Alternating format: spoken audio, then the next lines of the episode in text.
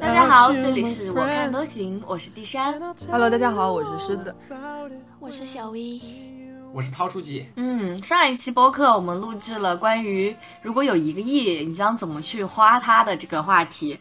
然后在结尾的时候呢，我们想到如果有很多钱，我们的葬礼要怎么样风风光光的办一下。然后这一期就是想和大家聊一聊关于葬礼的话题。首先想问大家一个问题啊，就是嗯，如果现在在你的面前有一个按钮，按下去这个按钮，你就会无痛立即死亡。世界上所有关于你存在的印记都会消失，别人对于你的回忆也会消失，你的朋友、亲人也不会因为你的去世而感到痛苦。你会按下这个按钮吗？唉，那我想死的时候肯定按。那只有现在吧，可能只有这。那我可设个时间，对，有效期一个小时。那我我不会按，嗯，因为我还是想让别人 为我的死伤心一下。哦，看到今天你有的发挥了哦。哦，嗯，我说一下吧，我我也觉得我不会按。哎，就我一个人会按。我前段时间找工作的时候真的是想按。嗯嗯，那天我跟第三出去，然后我好像说到什么时候被车撞死之类的，然后我说可以，那就把我一次性撞死吧，不要让我半生不死的。嗯，涛书记是，哎，看来生活压力还是挺大呀。确实不是不是，我意思是等我七老八十想死的时候我摁一下，我不是现在要摁。哦，你保留这个按钮是吗？哎，对对对，不是现在想摁。你想的真美，那等到七老八十，我也觉得我想爱。就是我觉得活太长了也，目前觉得活太长没有什么意思啊，但不知道自己真的七老八十的时候会不会就对这个世界眷眷不舍了。我们是几岁退休啊？目前六十五啊等到你这个年龄，不知道会不会变成八十岁啊？六十五退休，那我想，其实我小时候就想六十岁死是最好的。嗯，我也是。对不，是，那以后等你到六十岁，这还正正当这个正当年呢，正当这个最佳劳动力。六十岁你还在打工呢，对呀，你过六十大寿还要跟你三十岁的领导请假。我倒那我也觉得还好，因为因为我觉得如果退休了，像我，我不指望我退休金有多少，然后我就想着，那正好你还在打工，你起码你还能拿工资，就是已经花的差不多了，然后这样死一下刚好。等你打到几年工，你就会换想法了。嗯 哎，我我小时候特别中二的，我小时候想的是，就很小的时候想的是，我要三四十岁就直接狗带，就是死在风华正茂的时候，留下一身的血脉。你还有三四年时间，那你这不是巨星陨落吗？呃，但是没有巨星的命，有巨星的那个。哎，那第三 死法你还没有说你摁不摁呢？嗯我现在在我当下的这个想法，我是不会按，嗯，但是我。呃，曾经有一段时间吧，就有过那些时间是觉得，如果有个按钮，我是一定要按的，因为我觉得，就是人在最那个 emo、哦最痛苦的时候，呃，是确实会有这种想法。对但是阻止我的可能重点就是痛，我觉得死很痛。哦然后另外一点就是关于父母吧，我就是觉得我怎么可以丢下他们呢？哦，对那我的父母，我倒是没有在这方面去去过多的 care 他们的感受啊，啊，我就是纯粹是觉得，哎，说出来又怕你们要要那个我，就是不会又是你的男朋友 吧？哎呀，想到了，想到了，已经想到了。就是还想还想跟他走更远的路吧，但是。嗯啊，如果说现在没有他，我也真的不知道我会不会摁，因为觉得也真的是好像活着没有特别大的意思，也不知道有什么意义。嗯，哦，哦 一上来就这么丧。生活不就是各种丧组成的吗？哎，但我觉得这样也挺好的，我就是觉得这样也挺好的，嗯，对啊，吧？嗯，嗯，我那天听好吧，呃听周轶君老师讲了一句话，他说悲观是本能，乐观才是一种能力，嗯对吧？我就觉得对现在人底色，哎，我要找到一个真的。发自骨子里乐观的人，我感觉我生活中的基本没什么遇到，感觉大家的底色都还是悲观。对。所以我觉得这种按钮就是你就得给他设一个有效时间。如果说他随时可以用，真的哪天他们想不开就随时就摁了就 哪个人没有这样的至暗时刻啊？我觉得大部分人都还是会有的，对吧？对，哎，但其实说到就是悲观乐观，我一直很好奇，就怎么界定这个乐观呢？就我我经常会跟别人说我是个乐观的人，但是我我觉得我的乐观是建立在就是我悲观的同时，我能苦中作乐，就是我经常会自嘲啊什么的，然后就让这个悲观没有那么的悲，然后然后也显得好像。就是很乐观，所以我会跟别人说乐观。但这个我就是在想，这真的是乐观吗？是乐观，这就是刚刚诗诗说的，乐观是一种能力嘛，就是你要嗯去寻找让自己乐观的原因和理由。嗯，嗯那倒确实是。但起码你还能够寻找得出来。那有些人，就像我有时候钻牛角尖的时候，我都是你跟我说你要怎么想开一点，你要怎么乐观，然后可能你都提供给我一个乐观的角度了，但是我在钻牛角尖，我就是不接受，我没有这种，就可能那个时刻没有这种乐观的能力哦，嗯，这就是想不开嘛，想所以很多想不开的人他就就想嗯，对，对的。好的好的，那我们要不回归今天的主题啊？嗯，好，那今天的主题就是聊一聊葬礼，聊一聊死亡。呃，大家先说一说，呃，有没有参加过葬礼吧？就是实际的一些葬礼。我还蛮幸运的，我真的觉得我蛮幸运的，我都活到中年了，三十五高龄了，我还没有参加过葬礼。啊，一场都没有啊？我也没有参加过。没，不不是吧？已经两个人没有参加了。第三，你呢？涛有涛，我参加过，但是嗯我也是，呃，就是前年的时候，嗯呃，我的一个大舅舅去世了，嗯然后嗯我那个大舅舅是我同我呃，应该是我妈妈同母异父的哥哥，就是其实不是，对，其实不是特别亲近，嗯、等于说。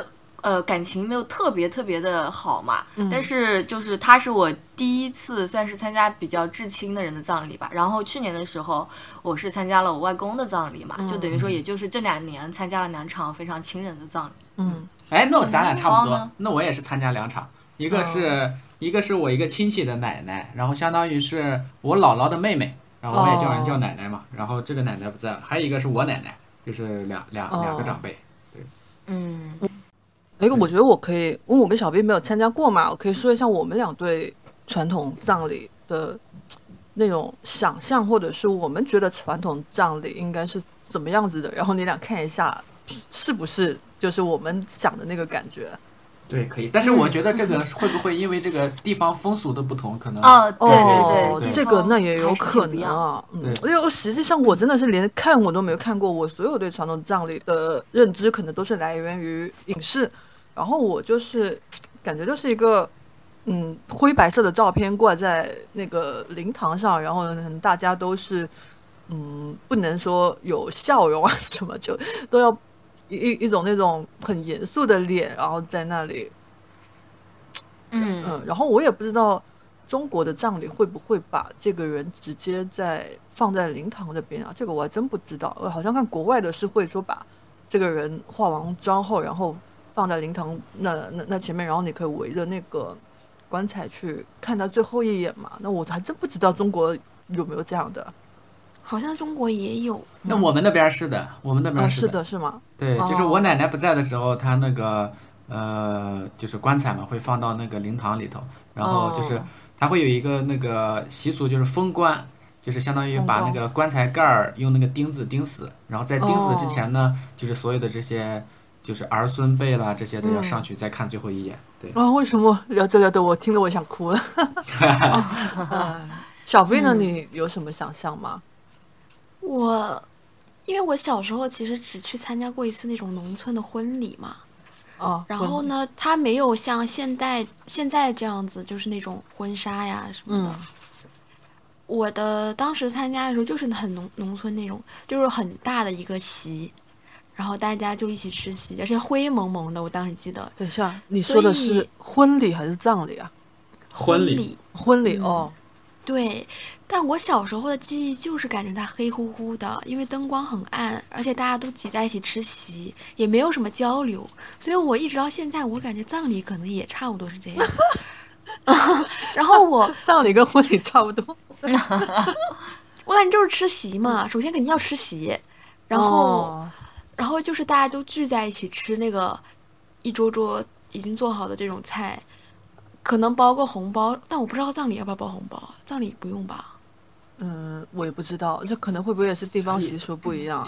要的要上上要的，嗯，就吊唁嘛，他们要它不能是红包吧？可能就包一个白包。这个倒没那么讲究了，就是你直接可能钱放过去就好了哦，啊。对，然后我我觉得应该是要放鞭炮的，要放炮。那你们两位，你们两位参加过葬礼的人，有没有分享一下你们当时的感受？其实参加两两场葬礼呢，怎么说呢？就是，嗯、就是我也没有说表露出很多那个情绪。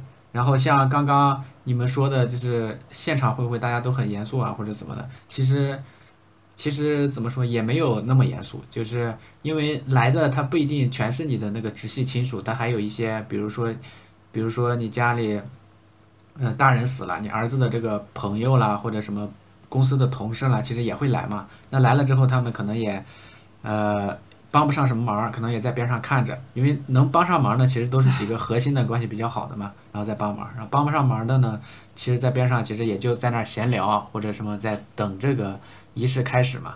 然后，呃，其实也没有那么严肃。然后呢，我记得我之前一个，呃，一个一个发小吧，然后发小他跟我说，他发小的他爸给他说，就是说这个参加这个葬礼啊，就是说这个呃参加葬礼的这个男士男性啊，就是一定不能哭，就是为什么呢？就是因为呃，当然当然这是他们的理解啊，就是他们说就是因为这个男性呢，一般你说在就是我们北方来说，这个比较传统的这个观念就是说这个男性一般是家里的这个顶梁柱嘛，嗯。就是你这个顶梁柱一定不能哭，你要是这个哭了的话，可能就会觉得就是这个，呃，呃怎么说呢？就是这个好像顶顶梁柱这个情绪也崩溃了，或者怎么样的。所以就是说，他们一定不管心里多难受，或者不管怎么样发生什么事情，就是他一定就是一定得稳住啊，就是大概这个意思。对，看嗯父权制社会下男性的压力多大？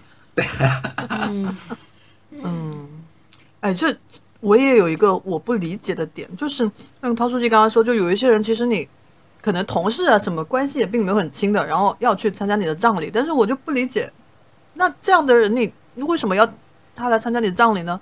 大可不必啊，我觉得。不是说句不好听的，问他要红包，不是要红包，就要要上这个上份子钱，不是啊，就就就大对。哎，但是要那个钱要来干嘛呢？人都走了他了，们就是就是这个习俗，就是像有的时候我们那边可能，你比如说，呃，家里的老人死了，然后老人可能下面有，比如说三个子女吧，三个子女，然后到时候呢，这三个子女可能都会叫他这个他这边的这个呃，就是这个同事啦或者朋友啦过来参加嘛，然后同事这些朋友呢会上一部分这个礼金，就是也叫这种慰问金或者怎么样吧。然后上了之后呢，那你上的话，他其实是你需要这个备注你是谁的嘛，你写你名字的，对吧？然后可能到最后他们还会根据这个这个是谁家的朋友，然后上了多少多少钱，然后再再给这三个子女再分。唉不知道怎么评价好。我我觉得是这样，就不光是慰问金的问题，因为，呃，其实，呃，就是来调研的那些人，首先是做一个告别嘛，就是如果是生前有过，不管是深厚的情谊，或者说是短暂的一些交情，我觉得都是给一个告别的机会，因为就是永别了嘛。然后另外一个，我觉得是。嗯，给留下来的亲人一些缓冲的机会吧，因为其实很多就算是没有那么熟的人来到这边，然后你们都会谈论，呃，逝去的亲人关于他的一些回忆，关于他们之前我们经历过的一些事情，就是算是像是把他的记忆在慢慢的保留下来。然后还有一点，我觉得是，呃，这就涉及到中国人的一个面子问题，因为其实，在灵堂外面会摆花圈，就是那些来慰问的人、呃、来吊唁的人会摆花圈，然后挂挽联嘛。哦就是你像几个灵堂，如果是在殡仪馆办的话，它其实是有好几个灵堂，就是一一排。嗯然后其实，在办那个呃葬礼的时候。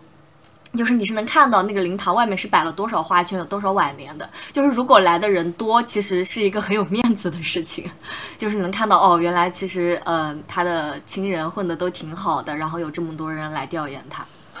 嗯 我都不知道说什么好了。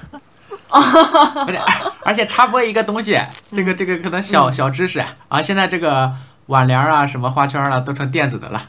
哦，哎，我之前啊去那个寺庙，人家都是电子诵经了。啊，对，对，对，我电子化，我扫码，我都惊了。我扫码那个付过钱。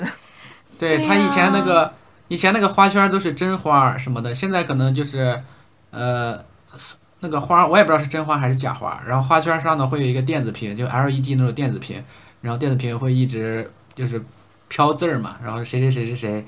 然后是哪一家，然后过来就是相当于表示慰问或者什么的，就一直在飘字儿。然后用完之后，这个花圈再还回去，他这个花圈是租的。哎，哎，那我那边还是都是真花和真的挽联。哦那你们那还好这么我先进。我们那边现在成电子的，我都惊了，怎么会是这样的？哎，真的越听越确认，我他妈我死了一定要不让人给我办葬礼，真的是。哦，哎，我有个问题想问，就是像刚才说那个葬礼不是要交份子钱吗？那这个份子钱要还吗？那叫慰问金。哦，份子钱。啊，慰问金，那这个慰问金要还吗？因为我之前看他们说那种办婚礼交份子钱是要还的，就是你收了份子钱的话要还。我们意思是如果呃他结婚的话，你再给他上同样一份儿，你说这个叫还对吗？对啊，就是我死了，然后你给我钱，你死了我给你钱，会有这这么搞笑的 事情吗？那那差不多呀，啊，真的吗？可是我都死了，对我怎么还你啊？家里人儿子还嘛，嗯，那万一我儿子也先死了怎么办？那就不还了呀。那你家太惨了，那还还什么还？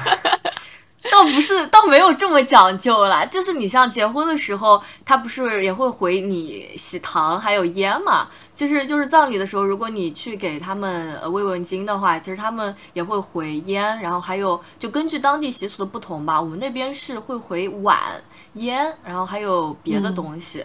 嗯哦，我们好像也是差不多，但回具体什么东西我不知道，但是好像是有回一些小物品的。嗯，对。嗯，那我来说说我的呃参加葬礼的亲身经历吧。嗯，就是小时候其实对死亡没有概念的时候，我对死亡的具象的感觉就是，呃，过年的时候门上贴的对联是黄色的。就是如果你路过一家一家，就路过别人家门口，然后看见他们的门口的对联是黄色，你就知道那家人今年是有亲人去世了嘛。哦，我不知道耶，嗯第一次原来是。这样。嗯，哎，你们那边不是这样的吗？就正常对联是红色我，好像没有见过。就是如果如果当年家里面有人去世，要不就是黄色的对联，要不是蓝色的，然后写的字也是不一样的，就是你能看出来是那家有人去世了。哦，然后，嗯，我参加两个葬礼，呃，一个是因为我那个大舅舅他是属于在农村嘛，然后他也是一直不愿意搬到城里面来，然后他的那个葬礼就是非常非常的中式，非常的传统的农村的葬葬丧丧葬的那些风俗，嗯，他是在呃，就是他住的那个地方停关了三天，然后再出殡的。嗯，然后，嗯，我记得当时也是我在这边工作嘛，然后接到消息我就回去了。回去了之后，呃，到他那个就是，呃，就是他家，然后，呃，因为已经有很多人聚在那边了嘛，你进去的时候，首先是去烧纸，然后进到他那个门口就开始哭，就是不是。说当时情绪一下上来了，是就是大家就看着你，然后大家就在那哭，然后就感觉我这不哭好像也没有，就是非常的不礼貌，对。然后进去那个门口就开始哭，然后就开始给那个呃遗像磕头，然后磕完头就去上香，这就是这是必经的一个流程。然后上完香就开始坐在那个边上，开始呃大家就开始继续哭，嗯。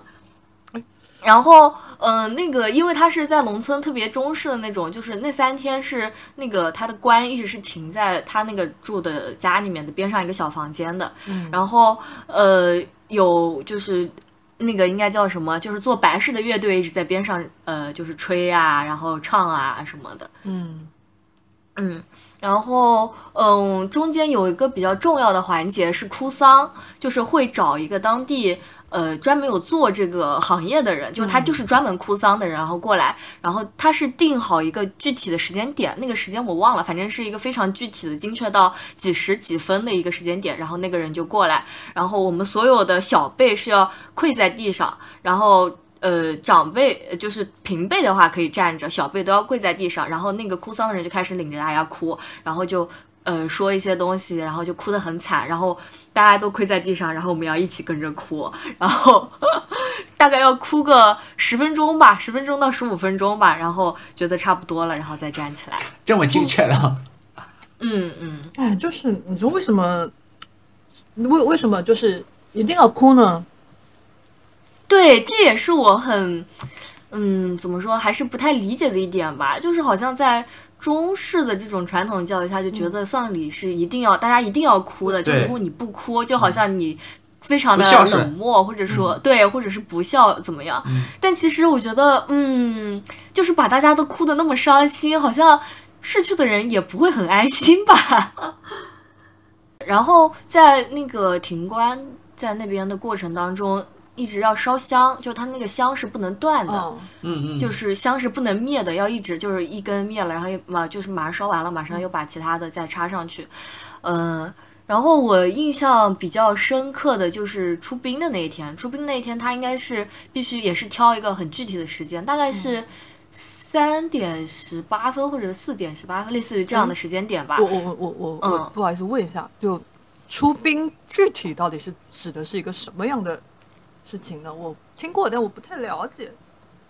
就是因为我的那个大舅舅他是先停棺在家里面嘛，然后出殡就是把他送到我们那个殡仪馆去火化。哦然后就是要开一段很长的路嘛，然后从那个哦具体的时间点开始，就是要把那个呃鞭炮放起来，就比如说三点十八分就开始放鞭炮，然后哦整整一条街就是大概有挺长的一条路，就是。呃，每隔个五十米都要放鞭炮，就是放好鞭炮，然后就是那个车就慢慢的往前面开，然后那个鞭炮就一直不断一直响，就是为他送行的感觉。哦，然后，因为那个时候就是出兵的时候天还是黑的嘛，然后我们就是一直守夜守到那个时间点，然后天黑的，然后就慢慢的放鞭炮，然后就把它怎么说也是照亮他吧，然后就把他送过去。然后就是因为我们的那个殡仪馆是修在我们那个县城非常偏的一个地方，然后专门为那个殡仪馆修了一条路，那个路就是直通殡仪馆，就只到殡仪馆，不到别的地方。嗯，然后我们开车慢慢往那边开的时候，那个天就慢慢亮起来，我就看见窗外太阳慢慢升起来，然后在那条路上所有的车没有例行的车，都是往殡仪馆的车，然后你就看见。所有的车流都是往殡仪馆那边汇聚的，你就想，原来在一个非常普通的日子里面，就是还是有那么多人在去世，然后那么多亲人在为他送行。嗯，嗯那肯定很壮嗯壮观。嗯，对，当时心情感觉还是挺复杂的，就是你看到日出升起来，又感觉是充满希望，但是又看见那么多人是在去殡仪馆嗯的路上。告别。对对对，嗯哎，果然这个话题比我想象中沉重呀。沉重。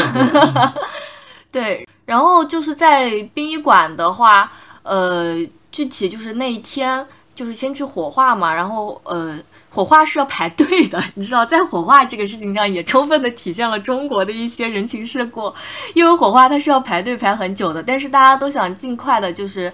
呃，早早的把他的骨灰收好，然后就是送到墓地嘛，然后这就涉及到一些关于呃贿赂那些殡仪馆的工作人员，或者是你的有没有什么一些人脉啊，或者是有没有什么人情关系啊，你去让他早早的，就是把它火化掉。然后好像是有这个，就是嗯，头一个就是每一天头一个烧的那个。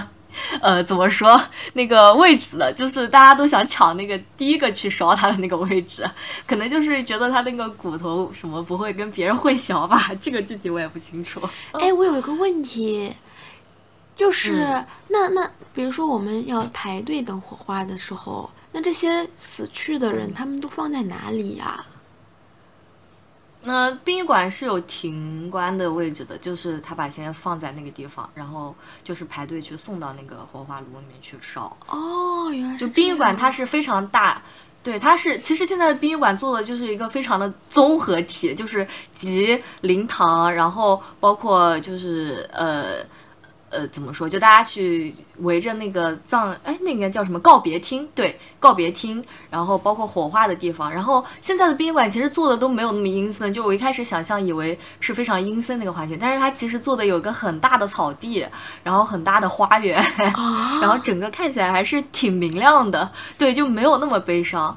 然后在告别仪式的时候，告别厅的时候，其实就是会把那个棺材放在那个告别厅的中间，然后嗯，他会分三波，分别是孙辈，然后子辈，然后就是平辈的人，然后分三波进去，围着那个呃棺材，然后就等于说见最后一面嘛，然后围着那个棺材绕一圈，然后去给他的棺材就是献上一朵花，这样子。哦，感觉好，嗯，感觉好那个，怎么讲呢？就是很奇怪，就有一种那种很奇怪。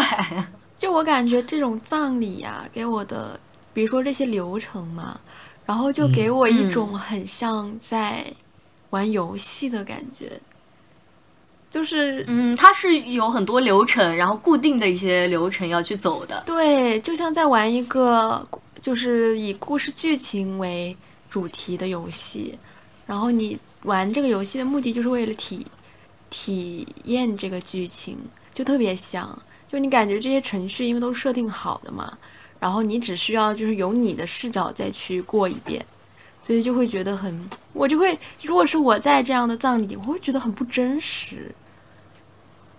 可能是因为你还没有真正的参加过，所以你现在会感觉很疏离吧，就是没有那种切身的体会。但实际去走的时候，感觉还是挺伤心的，尤其是在告别厅，就是围着那个棺材，看见他最后一面，然后化着那个妆，然后就会确实大家在那一刻就是情绪达到一个高潮。唉，确实，唉，很难不达到高潮吧？我觉得，就我觉得我我想现在知道，就是你看到棺材里面的那部遗体，然后真的很难不达到高潮啊，情绪。尤其是你像我妈哦，就是因为我外公去世，等于他没有爸爸了，然后我妈又是一个，她是非常就是感情非常丰富的，情绪非常那个的人，然后她就是最后看那一面，她就是就在那边哭的已经就是已经站不起来了，就跪在那边。然后因为其实它是有流程的嘛，就是大家哭完之后就要走了，其实它是很快的一个过程。然后我妈就跪在那里走不掉，然后我妈就是声嘶力竭的说让我在最后看我爸爸一眼。然后我就要把他抱起来，然后把他拉开。对，哎，那我觉得这种至亲好像是，我觉得是我的话，我也会这样，我会直接哭到晕倒。我之前看了一个，就是以前看的吧，也是一个关于民俗的一个事情，然后里面就讲到了他们那边的葬礼，就是是要用很截然不同的风格去办的，就是他一定要把这个葬礼给他营造的氛围非常喜庆。嗯，就是他会用嗯很多这种很喜庆的音乐，然后大家都不要哭，大家都有说有笑，然后又又会请很多人来跳舞啊什么，就是让这个像过年一样。他这种是不是叫什么喜丧，喜？对，喜丧好像是。对我们家那边就是那种百岁左右的老人去世，就是要办喜丧的。哦，啊对说到这个，我还想到就是有一个呃，也是习俗，就是要披麻戴孝嘛，就是传说中的披麻戴孝，就是在呃殡仪馆的时候，其实大家都是披麻戴孝，然后它那个颜色还不一样，就是你是孙辈或者子辈、平辈或者比他高的那一辈，就是你的那个呃麻的颜色是不一样的，哦就是一个小 tips 啊。哦，还有这样的。嗯，哎，好了，这一趴要不先这样吧，太沉重了，太沉重了，好的好的，好的，缓一缓，缓一缓，缓一缓。缓一缓。那我们先聊一聊，大家希望如果自己死的话，希望自己是个什么死法吧？我希望我就安安静静的、无痛的死去，然后身边不要有人。嗯，那具体的无痛是怎么无痛的？不知道呀，就就希望睡着，就希望睡着睡着，然后就走了就好了。哦，哎，我大舅舅其实就是这么死的，他就是那天晚上睡着睡着，然后应该就是猝死了，所以我觉得这种死法也挺好的。哦然后身边也没有人，这样其实挺好的，嗯，就是人也没有受什么这个痛苦什么对的。，有一些人他死的那个过程，就是会经历很长时间的一个痛苦，然后最后就是真的在痛苦中死去。我觉得这种就特别难受。然后我希望我就是无痛死去，然后嗯，我也不希望说身边有人，我我不希望他们经历我死亡的那个时刻，因为我觉得多多少少会给人家带来一定的生理上的、心理也好，生理上的一些难难承受的点啊，不想给大家带来麻烦。然后我在想，那如果我身边没有人，然后我又死掉了，要怎么让其他人知道？哎，怎么让其他人来帮我收尸呢？然后我就想，有没有一些机构，他就可以每天跟我联系，然后哪一天他联系不上我了，呃，打电话给我我没接了，他上门过来看一下，然后我死掉的话，那就他就直接帮我把尸体收了，然后也不用挑什么良辰吉日有没有出殡了，直接就把我拿去火化了，然后 然后把我骨灰给我家里人就好了。啊，感觉发现了新商机。我觉得大抵可能会有的吧。我觉得这样的机构，我觉得应该会有的，可能只是我们没有了解哦。嗯，嗯，因为我不希望我以前就是老在我们家那些民生新闻上看到说，那种嗯自己一个人住的老人，然后在家里死去了，然后死了很多天都没有人发现，然后就是什么邻居闻到臭味了。房东打开门，发现人已经走了好多天了。哦，我觉得那种就，哦，倒霉。所以我还是希望说，我死后赶紧不要等到我发臭了，你们才来帮我收拾，趁我还新鲜的时候帮我火化掉。啊，对。嗯 哎，但是你说的这个，其实我之前也是想，我觉得不要给大家留下太多痛苦的回忆嘛。嗯但是经历了这两场葬礼，因为就是两位去世的时候都是没有亲人在身边的，我发现亲人是没有办法接受这件事情的，他们会觉得哦愧疚。会觉得他对最后一程竟然都没有人陪他，是有多孤独。然后我们是作为晚辈的，是有多不孝，就是哦大家亲人是没有办法接受这件事情。那这样，我在遗书里面写一下，让他们不要愧疚。没什么，是我自己的选择，你们不用放在心上。嗯，我的跟诗诗差不多吧。我觉得我肯定大家都是希望不痛死亡嘛。如果我是，嗯，就比如说老了，然后得了非常重的病，然后感觉无力回天了，我就希望不要把我吊着了，就直接果断一点，就直接 去死。对，但我不知道现在国内的这个安乐死是不是有非常非常严格的执行的条件、啊？对应该是有，现在是有吗？是有还是？应该是有，但是可能是有非常严格的条件才可以执行吧。对，一般不会让你那个怎么的。嗯嗯，顺便插一嘴，我发现那个你你用那个苹果手机，你和那个 Siri 说，就是呃提醒我五分钟后自杀，然后他五分钟后真的会自杀。就其他的手手机都会告诉你不要什么的，也不给你设那个闹铃，对然后也会注就是劝你，然后只有 Siri 是非常冷漠的说好，好的分钟之后的。好的，然后五分钟，主人你该自杀了。呃，第三，你继续说，你说完了。啊，我说完了吧？我就是希望也是无痛死亡，但是我身边其实有亲人，我觉得也挺好的吧，就是。我会让他们就是不要伤心，虽然可能他们还是会很伤心吧，我具体想象不到哦。嗯，那我也是希望就死得快一点儿，就是 就是我在想，就是你比如说，假如说啊，就是如果是这个跳楼死的话，其实你还是会有那个几秒你下坠的那个时间，然后还是会很痛苦。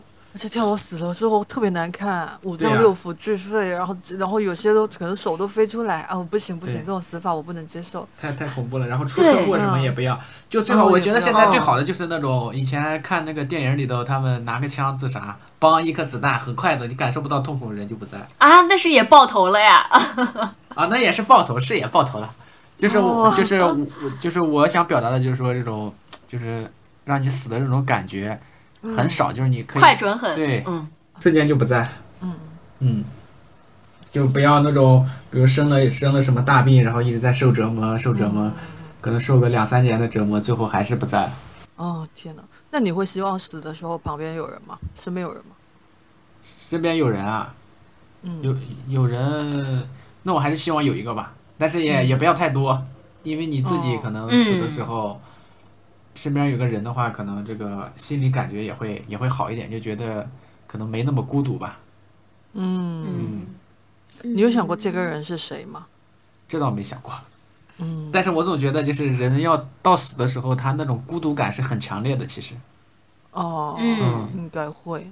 对，对所以这么说可能会有点自私吧，就是说边上有个人陪着的话，就可能对对我来说，可能这个就是这个孤独感会减轻一点，可能会、嗯会好一点。但是对这种对边上人来说的话，可能它也是一种可能痛苦吧，可能是。我刚刚在想，诗诗问说是谁，然后刚刚我刚刚在想。应该就是老伴，但是我又想到我可能不会结婚，那我要不会结婚的话，我没有老伴，然后也没有子女，嗯，那我来吧。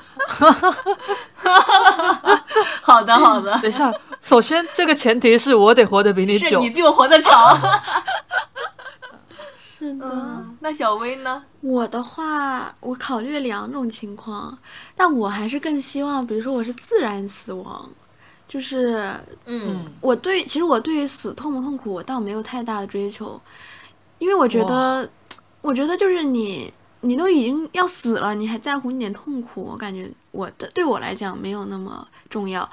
如果我是自然死亡的话，那那我是希望我身边有人的，然后我也知道这个人是谁，就是这个人肯定是我哥，然后。哦，对，然后如果说我是就是自杀，那我就要分很多种情况了。首先，我绝对不会选择跳楼，因为我觉得会给别人添麻烦。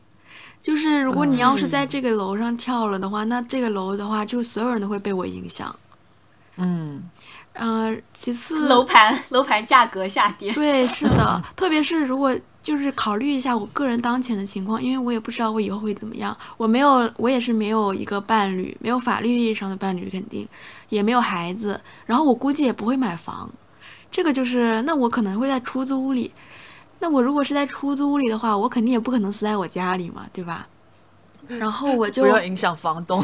对，如果我是要自杀的话，我可能就自己跑到一个什么荒郊野岭，然后我就死就死了。那我可能就是选择，比如说吃药啊，或者是呃其他的方式。就因为我本身对这个死亡的这个痛苦我没有什么想法，我考虑到就我都已经自杀了，那说明我肯定是活着更痛苦啊。那我就是这么短短的一个痛苦，而且我都死了，我我这个尸体就是不管再怎么这个难看，怎么也好，我我也死了，我不在乎了。就是别人、他们可能会觉得，咦，好恶心或者怎么样。我如果我活着的话，我肯定会会有点难难受，会会觉得，哎呀，好尴尬呀。但我都死了，我没有尴尬了，我已经没有羞耻心了。而且我还想象，如果我有灵魂的话，就是我会浮在空上，空中看着他们，看到我的尸体被吓到，我还会觉得很好玩。就是我会说，嗨，你是胆小鬼，被吓被我吓到了吧？然后我就会呃，也没有那么难受。苦中作乐，你看，对啊，就是我在这个痛苦方面我是没有什么追求的，就只不过就是说，哎，我这个死就是我是怎么死，我要么自然死亡，要么就是那个呃自杀。但是我有一个我特别不想要，就是如果我是得了什么慢性病，然后我已经在这个哦持续的折磨里了。然后我最后还是因为这个病去折磨我，折磨死的，这个我是有点不太能接受的。除非我是折磨，就刚开始折磨我，然后我觉得这个病已经没有治好的希望了，我去选择自杀；要么就是我呃突发什么急性的病，什么脑梗、心梗这种可以迅速死亡的，这种我是觉得很不错的。然后，如果是因为慢性病一直折磨折磨我，然后最后还是因为折磨我折磨死的，这个我真的不能接受。这个我觉得大部分的人都接受不了吧。对我这个真的太痛苦了。我想的是，我一定要留个全尸的原因是，我觉得我要把我的遗体捐献出去，就是、哦因为我觉得反正死都死了，最后发挥一点作用吧，对社会有一点点贡献也是好的。嗯肯定是的，那也是，我觉得我想捐赠器官的原因是换位思考吧，就是我觉得如果有一天我需要别人的器官，然后嗯就是我非常需要别人的，我肯定是希望有人能帮到我。那就是如果我能帮的话，可能我希望我也能帮到别人吧。对就是简单的 换位思考。嗯，是的，我我觉得就是，其实我也是这样想的，就嗯，但我也很矛盾的一点就是，哎呀，那你说我器官给了一个很坏的人怎么办？那起码也是条生命啊。这不是我们能决定的。我觉得就是先做自己能做的，然后被帮助的人值不值，那是他的事情吧。嗯，嗯，我在以前我还加入了一个公益组织吧，叫施与受，然后他们就是专门做器官捐赠志愿者的。然后我有在那边登记，但实际上我也不知道他们的流程。当我真的面临那一步，我也不知道他们的流程是怎么怎么弄的啊。反正就是以前我登做了一个哦登记，就嗯大家有兴趣的话，可以去关注一下他们公众号啊，它是中国器官移植发展基金会，然后做的一个公众号，然后叫“施与受”。哎，我这个普通话，“施”就是 西施的“施”，然后“与”就是给予的“予”，然后“受”是受理的“受”。哎，这三个字对我来说发音有点难啊。我突然想到一件事，就是我也是在那个中国遗体什么捐赠，就是那个官方的平台，嗯我就注册了嘛。然后他当时应该是留了一些联系方式什么的吧，就是是不是如果登记了这个的话，就不用担心没有人给你收尸了。嗯，那不知道，就不知道他们流程是怎么弄的，这个真不知道。哦，嗯嗯，身边好真的去做器官遗体那个那个捐赠的人特别少。Oh, I'll tell you all about it when I see you again. 那聊完了大家想要一个怎么样的死法之后，聊一聊死后的事情吧。关于我们的葬礼要怎么举办，就现在就是不限制条件啊，想怎么办就怎么办，嗯就不考虑你的经济因素啊，然后时间、地域的因素，想怎么办就怎么办的话，你们要怎么办？我先来啊，我从很、很久之前，这我就觉得我要海葬，我就我不想要搞刚刚说的那些传统的葬礼，那种什么灵堂啊，要你大家去拜拜拜啊什么，因为我觉得这个给呃给生的人带来太多的痛苦了，然后我不想搞这样的，然后我就觉得我反正就火葬，然后我希望说把我的骨灰撒到汕头的海里，就我老家的海里就可以了。嗯，嗯，然后我也不希望说有什么说清明节你要去拜我，我觉得死就死的，我的子孙们不用去拜我，没什么关系的，也不用给我立墓碑，什么都无所谓，就把我的骨灰撒到海里就好了。然后为什么会选择撒到海里？一个是可能因为我在海边城市长大，嗯然后确实已经离开了老家也有个七年时间，我昨天算了一下七年，然后也七年确实是多多少少都会有一些思乡的情绪在。其实我是虽然说我现在你让我这个年纪回回老家回三四线城市，我是不愿意的，因为我觉得太佛了。但是如果说等到我有机会活到退休那个年纪，我想在哪个城市养老，我还是想回选择回我自己的老家去养老。然后我觉得我那种思乡情绪还是挺浓的啊。然后虽然说我我自己没怎么回去，但实际上情绪还是非常浓，所以我还是想，呃，一个是就撒回汕头，因为汕头的海域其实也还蛮宽的，还蛮大的。我想说就开上船，哎，上船开一艘小船，然后他就把汕头这个海都是去去开一圈吧，因为开一圈也真的可能也要个好几个小时，因为汕头海域确实挺广。然后，但是我希望说在能尽量的去覆盖到所有的海域，这样子 一点一点慢慢撒，都怕我的骨灰不够撒。对每次撒一点可以的，不要紧。对对对，然后还有一个点就是，我总觉得大海就是在我心中，它是一个类似于说自由的一个代名词，因为很宽广嘛。然后我就哎，因为我觉得这一生还是挺热爱自由，挺追随，挺挺在追寻自由的，所以我也希望我死后能够去自由一点，就是可以在有很广阔的海阔天空啊，而不是说就待在那么一个小小的盒子里面。然后即使说那种什么死贵死贵的那个叫什么墓地，是叫墓地嘛？那种还是叫嗯嗯呃棺呃现在墓地墓地也好，嗯墓地棺棺材也好，就那么你再再有钱，也就那么十几平方吧。哇，太憋屈了，我觉得。嗯 对，所以我就不不想要说死后还那么憋屈。嗯，这大概是，我就希望这样就好。然后不，呃，我们家因为潮汕地区就是本身特别封建迷信吧，确实是有一些我认为我不是很理解的一些习俗，像我们清明节，我们要拜，要去扫扫墓，要去拜二三十个亲戚，我都不认识他们，然后我要爬那么。我要爬那么多山，我去拜他们，我都不认识他们是谁。然后我觉得就是这种，就是给每年就是给子孙的压力也特别大。然后我就不希望搞这种说还要说清明啊什么冬至啊，你也要来给我扫个墓，我觉得没有必要。就是你们大家想念我的时候，你们就去海边，然后去那个海边，然后给我呃弄几束花在海边放一放就可以了。然后你们想不起我，那就更无所谓了。我就这样，嗯，就这个，我我很早之前就有就确认了这个死法啊，不，这个这个这个葬礼的举办方式，就就这样。然后我也不希望说嗯搞什么说有一群人站在一块给我哀悼，然后干嘛的，我也觉得没必要。然后甚至说撒骨灰这个活让谁来撒我也无所谓，哪怕是一个什么组织也好，一个什么或者是我自己认识的人，他愿意去帮我撒，我觉得都可以的，我无所谓。嗯，好了，我阐述完毕了。那我说说我的吧，就是就是在上一期、一个亿的那一期，其实我也说了，我也希望就跟苏苏这个差不多吧，就是那你那个成本可比我高很多啊！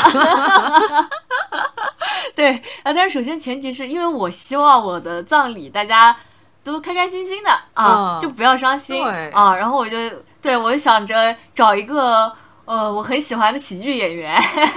或者是脱口秀演员，但是具体是谁我还没想好，现在还没有想好。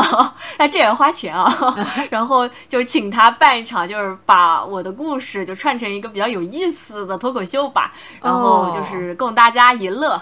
对，然后具体我的骨灰要怎么处理呢？就是首先要留一块小骨头给我的呃亲人，不管是后辈或者是亲戚吧，然后就是给他们留一块小骨头，然后放在墓墓地那边，因为我觉得还是要留一个地方去让他们去祭拜吧。嗯，就如果完全骨灰完全就不知道在哪，我怕他们会觉得有点太伤心了什么的，哦就是找不到一个具体的地方去纪念我。嗯所以留一块骨头给他们放在墓地里面，然后剩下的骨灰就是找那些呃全世界最牛逼的极限运动员，把它撒在全世界无人能打的地方，嗯，就是撒在什么雪山之巅啊、珠穆朗玛峰之巅啊，然后 呃他们什么滑滑嗯、那个叫什么跳伞啊或者滑翔的时候啊，就是一边滑一边撒一点点，然后就撒在山坡上面。这个确实很酷哎。但是我感觉，如果说就是这个撒的人，我觉得他也在做一件特别有意义的事情。对我感觉就很有意思。嗯，关键是他撒的这些地方，嗯、是你生前去过的地方，还是生前没有去过的这些这些地方？呃，没有去过的，一定要没有去过的地方。去过的地方还有什么意思？哦，对他们每个极限运动员，就是撒完一个地方，还要留下一段影像或者是图，然后到时候就放在我的那个墓碑上面，然后大家都可以去看。电子墓碑，哎，对，变成一个影展，就是嗯事后、去世后的影展。I'm always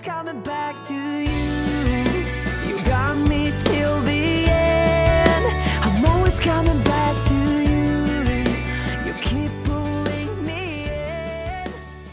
我希望就是简短一点，然后也也比较就是正式一些，比如譬如说都穿一些黑色的这种衣服啦之类的。西装，对对对，但是呢，就是说你如果穿这个黑西装呢，这可能这个背景啊又比较适合在那种比如空旷的这种绿地上、草坪上。哦，就像嗯外国的那种，哎，对对对，但是我们那边办葬礼一般都是在家门口或者小区里头，嗯。就是你如果就是如果你全穿黑西服的话，又感觉很奇怪，就是你这个对，衣服可能得配着你这个背景，然后整个这个才比较搭嘛。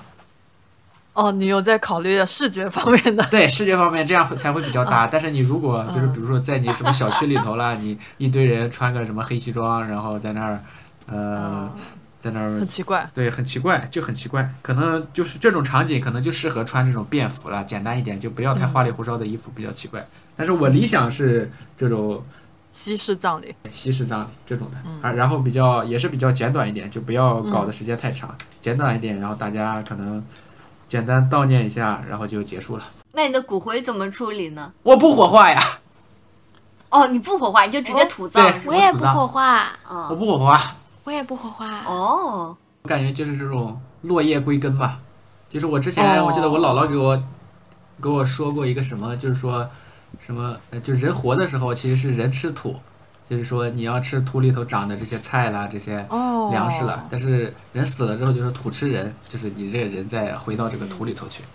嗯，哦，对哇，我突然对落叶归根，哦，有了新的理解。嗯，对，所以我觉得就是我如果可以的话啊，就是如果这个政策什么允许的话，那我还是想就是土葬吧。哦，嗯你这么一说，我突然觉得也不错。嗯，那小飞呢？我其实没有那些什么传统的想法，就我只是单纯的觉得我要在土里。哦，我是因为我想去那个就是墓园啦，就是去跟那些其他的死人去找他们玩。然后我是，那种那种也是要埋的是是那个骨灰。反正我是灰是人都可以，只要在哦土里就行。然后我要去那个集中墓园，对我要去那种集中墓园。嗯嗯嗯，但是我我觉得如果真的能是人家在里面的话，就很好，因为我觉得就是嗯，就是有一个比较完整的身体在下面吧，嗯，然后也会还比较有仪式感。但如果是徽的话，我也可以，我觉得也行，但是也不能留在我哪个亲戚朋友的手里，一定要把我放到那个 墓园的土里面下面去。为什么不能留在亲戚朋友的？我觉得很奇怪啊，就是因为我的我的想法是，呃，我我的骨灰包括我的这个身体，它是承载了我的灵魂的嘛，对吧？嗯嗯，就是我不管我在哪，只要我这个实体在，我的灵魂就会在那儿。你说如果我在一个什么亲戚、什么朋友的家里，我天天看着他们生活，我都烦死了。我不想看他们生活，对吧？我我想去找到一个真正适合我的地方，那肯定是墓园，墓园最适合我了。嗯，如果是把我埋到什么荒郊野岭的话，也不好，因为没有别人在那里，我也会很孤单嘛。嗯，而且你就是死了之后就真的死了，你不能再死一次了，所以你可能要一直留在一个地方。那我希望是在墓园。哎，那我记得我们上期聊天的时候，然后你说，嗯，你不想去海葬，是因为觉得海里面有很多人。因为海里面就是会有很多，嗯，比如说你，呃，除了我们这种已经是火化啦或者什么样的人，还会有很多你可能不小心掉下去的，或者你可能就不知道什么原因死在里面的人。那这些人他们就是，嗯，你就不想跟他们玩儿是吗？我不想跟他们玩，我觉得他们很怪。好的吧，我没有不尊重他们的意思啊，就是因为我也是会有一呃，我感觉会有一点灵异。就我之前看到了，我之前是看到哪个呃东西，说是如果人他不是他是不是想死，但是他意外死，他没有在想死的那个状态下死的，呃，然后他又不是自然死亡的，那这个人他的灵魂会。呃，像什么怨气啊，什么这些就会很深，这个就感觉有点，有点封建糟糟粕啦。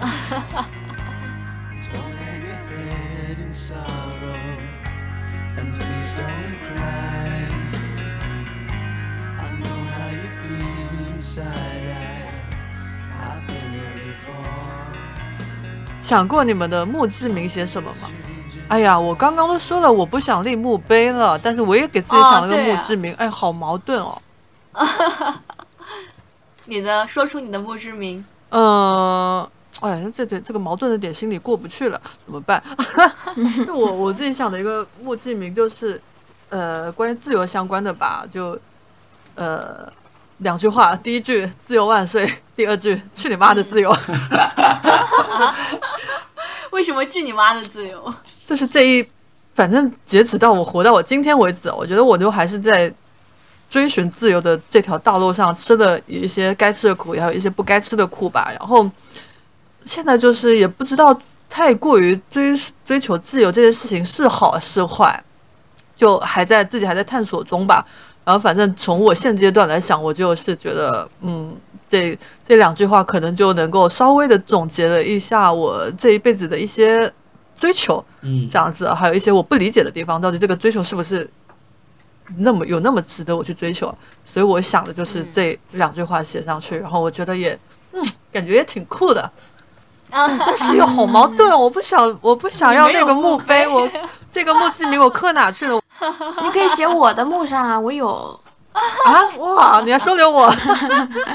我们可以拼一下。不是，那你搞一个那种什么电子墓碑，就是人过来之后能选择，想看你墓碑的可以看，不想看的那就看不到墓碑。感觉没必要啊！我我把它刻到我的骨头里，然后再把它化掉。嗯，好了，算了，不不纠结这个事情了，纠结了没有个结果。啊你们呢？啊，说说我的，说说我的，因为我刚刚说了要去全世界各个非常极限的地方撒掉我的骨灰嘛，所以我的墓志铭就是“出门远行，来日再会”。就是我希望所有来看我、来墓地祭祭拜我的人，然后他们就不要觉得我是永远的离开了，就是我只是去别的地方玩了，然后嗯，希望就是终有一天我们终将重逢吧，嗯嗯，就是出门远行，来日再会。嗯，有诗意。嗯，是的。我墓志铭我就写一个，就是呃一个还算有趣的人，因为我觉得我的这个、可能这个追求吧，就是说这一生尽量过得就是有趣一点嘛。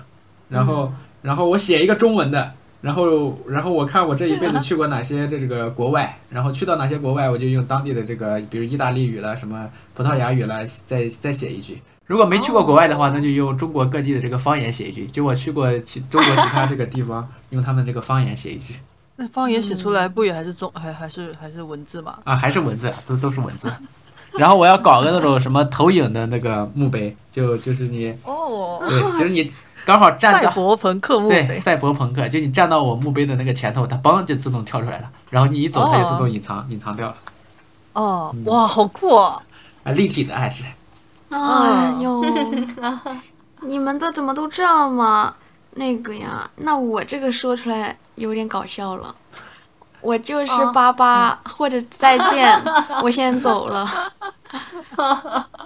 最简单的就是最有深意的。因为我是我嗯，我我觉得我对死亡就是没有什么感慨吧。嗯，然后我也，而且我总觉得墓志铭对我来讲是一个很陌生的东西，就是我也不知道该写什么。而且我我当时不是说，就是我是一个死的时候不是很想面对就是朋友跟家人的人嘛，就是我在这方面会有点逃避。然后所以说我的墓碑可能还是会有这种感觉，有点像自嘲一样的这种东西，就是想去化解一下这种气氛吧。然后我可能就会写一点比较好玩的，比如说再见，我先走了。喂，我可以写这个，我那这个就是我的墓志铭。再见，我先可走是这个，可是这个看起来好像不是一个好玩的，因为可能会有各种不同的解读方式啊。就我解读到的是一、一一种悲伤的感觉在里面 啊，那我就哈哈，我先走了。啊，可以，可以的，那就走的 很开心。了。对呀、我哎，其实有时候我觉得死了挺好的，嗯，但是我我现在不想死啊。嗯，后面看什么情境情节吧，看什么情境吧啊，对对的对的，嗯，嗯，好 OK 的。想过写遗书吗？没有，嗯，昨天刚开始想的，我我我先说一下，我就是不想写遗书的，就跟我不想搞墓碑一样，不想写遗书，我觉得哦没啥必要。嗯，一切从简。嗯，不是，我是觉得还是还是我最开始那个出发点吧。我觉得死就死了呗，为什么要留一封遗书给后后面的人去带来一些嗯困扰也好，或者是他们总会有一些悲伤情绪在嘛？不想他们悲伤，啊我觉得我我不值得他们悲伤。到时候这是跟我一样的想法吗？对，而且我觉得就是说，就是这个遗书内容啊，就是人将死时，其言也善，就你肯定会写一些就是很善良或者什么什么样的这种话。所以说我觉得就很没有意思。就是好话你肯平常也会说嘛，那你写这些话，而且你写的这些话的话，因为你人已经走了，你写的这些话到底是什么意思，他也没法向你求证了。万一有人误解了哦或者曲就是哦就是误解你的意思呢，对吧？所以我觉得要么就是我我觉得我就就不写了，就没啥意思，也不写了。嗯嗯是的，我我是这样想的，就是如果说我还有家人在世上的话，比就跟我比较亲近的人在的话，我可能会写。但是如果说我是一个人，或者可能已经没有很亲近的人在，我就不会写。但如果是我哥哥在，我也不会写，因为我不知道跟他说什么。然后就是，嗯。呃，如果一定要让我写的话呢，我可能就是会稍微的说一下，就是我我其实并不是很害怕死亡，就是类似于这样的话。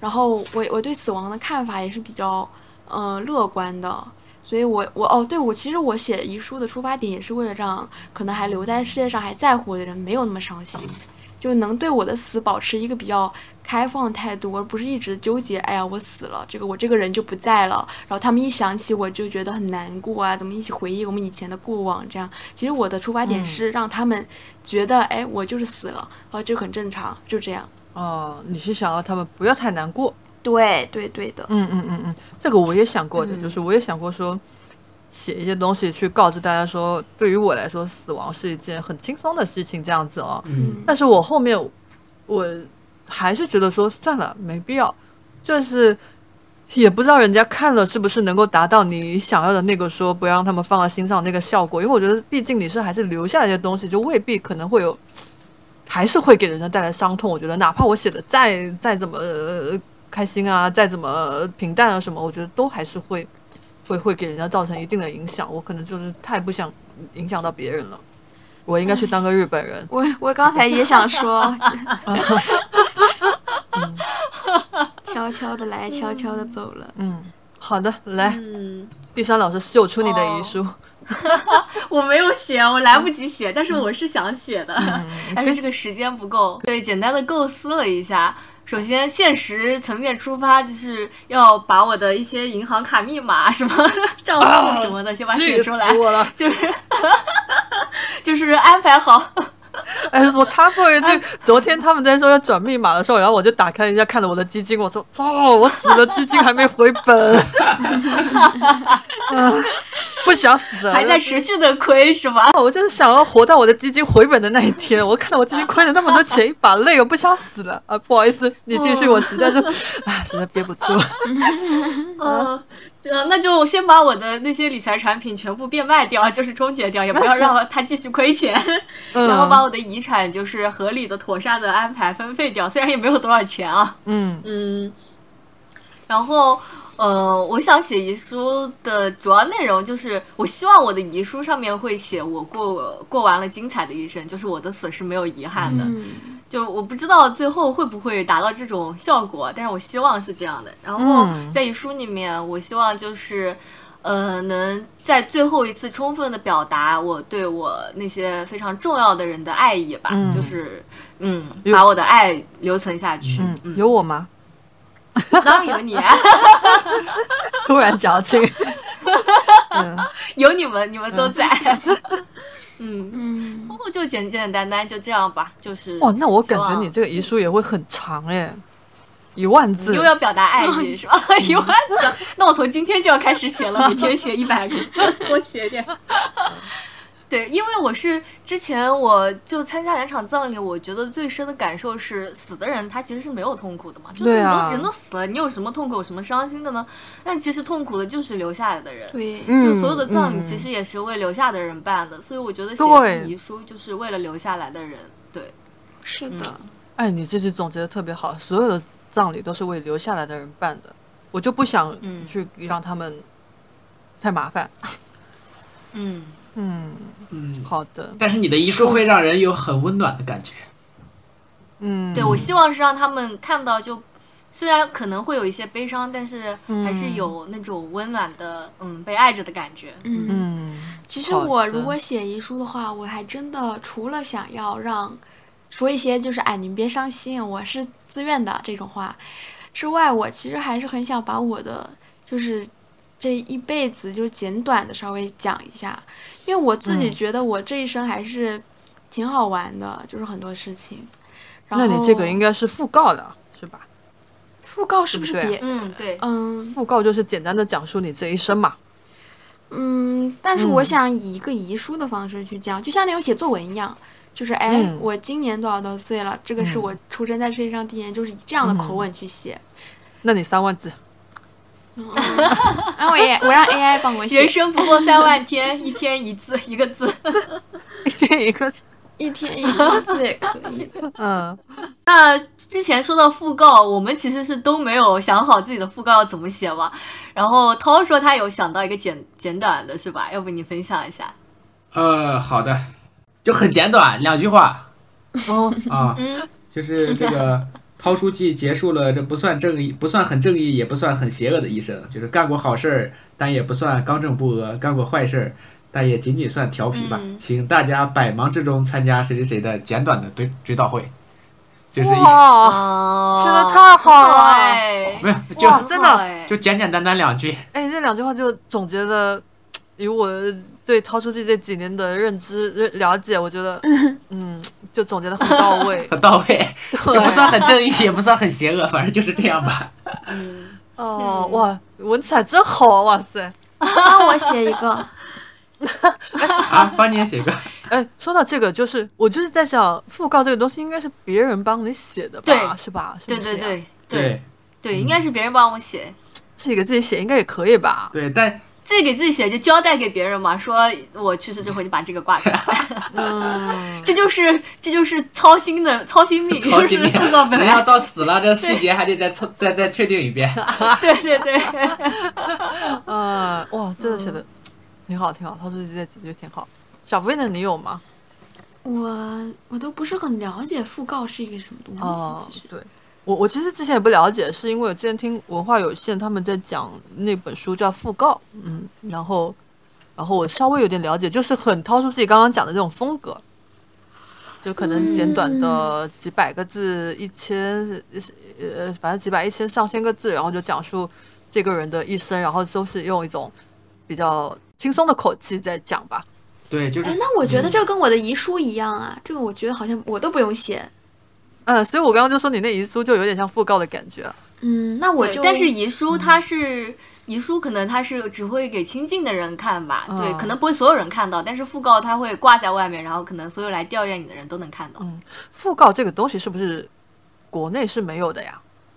哦，有的，有的呀有有的。嗯嗯嗯，哇，那我都不敢想象他们要怎么瞎鸡掰写我啊！所以还是要自己写好，不能让别人写，不然别人写的你很不满意。不知道他怎么写的，我气得从棺材里面跳出来，我。哦哦，所以我我我真的一直以为讣告是只有国外才有的，可能我看的那本书是国外出版的。嗯给你们说个好笑的事情，啊，说第三位老师不是半个月前生日嘛，然后我当时我给他买买买了一本，就是买了一本书做生日礼物，然后就买了这种副告，然后我买了后过几天拿到手，我想起来我说我操，人家生日我给人家送副告，突然觉得不对劲是 对吧？，突然反应过来觉得不对劲，我很喜欢，因为其实我们每一个人出生就是要走向死亡的，其实生和死它就是密不可分的，它就是硬币的两面，它就是连接在一起的，所以我很喜欢。算是一个有哲学意义的礼物。对对对对，对是我当时想买这本书，就是纯粹是因为我觉得这本书还是蛮有意义的，然后。呃，我觉得是可以帮助我们去探索的人到底为什么活着，因为我俩不是一直在，有时候也会说在说，哎，到底活着的意义是什么？就是我觉得 当时是这个出发点，然后等到某一天我突然反应过来，嗯，讣告不对，嗯，好，那好像我们这一期大家也讲的差不多了，对，嗯，虽然说是聊死亡，感觉虽然前面聊葬礼那一趴也稍微有点沉重，但是后面好像感觉也没有那么的悲伤，那么的沉重啊。嗯，其实，在国内的语言环境下，有时候大家还是挺避讳谈论死亡这件事情。但是我觉得，其实死亡是一件非常重要的、值得去思考的事情。嗯因为只有当我们真正的去认真的思考死亡，可能才能更好的去了解生活生的意义吧。向死而生，对，向死而生。嗯，可以，好吧，最后这个价值上的升华了，升华了，升华了。嗯，升华了，好的，行。好，这个这个最后都不知道怎么祝大家好了。就祝大家生的精彩，死也死的没有遗憾吧。可以可以，好的好好的，行，好，那我们这期就这样，吧，拜拜。拜拜拜拜。And when brotherhood come first, then the line will never be crossed. Established it on our own when that line had to be drawn, and that line is what we reach. So remember me when I'm gone. How can we not talk about family when family's all that we got? Everything I went through, you were standing there by my side, and now you gon' be with me for the last ride. Let the light guide your way. Yeah. Hold every memory as you go, and every road you take will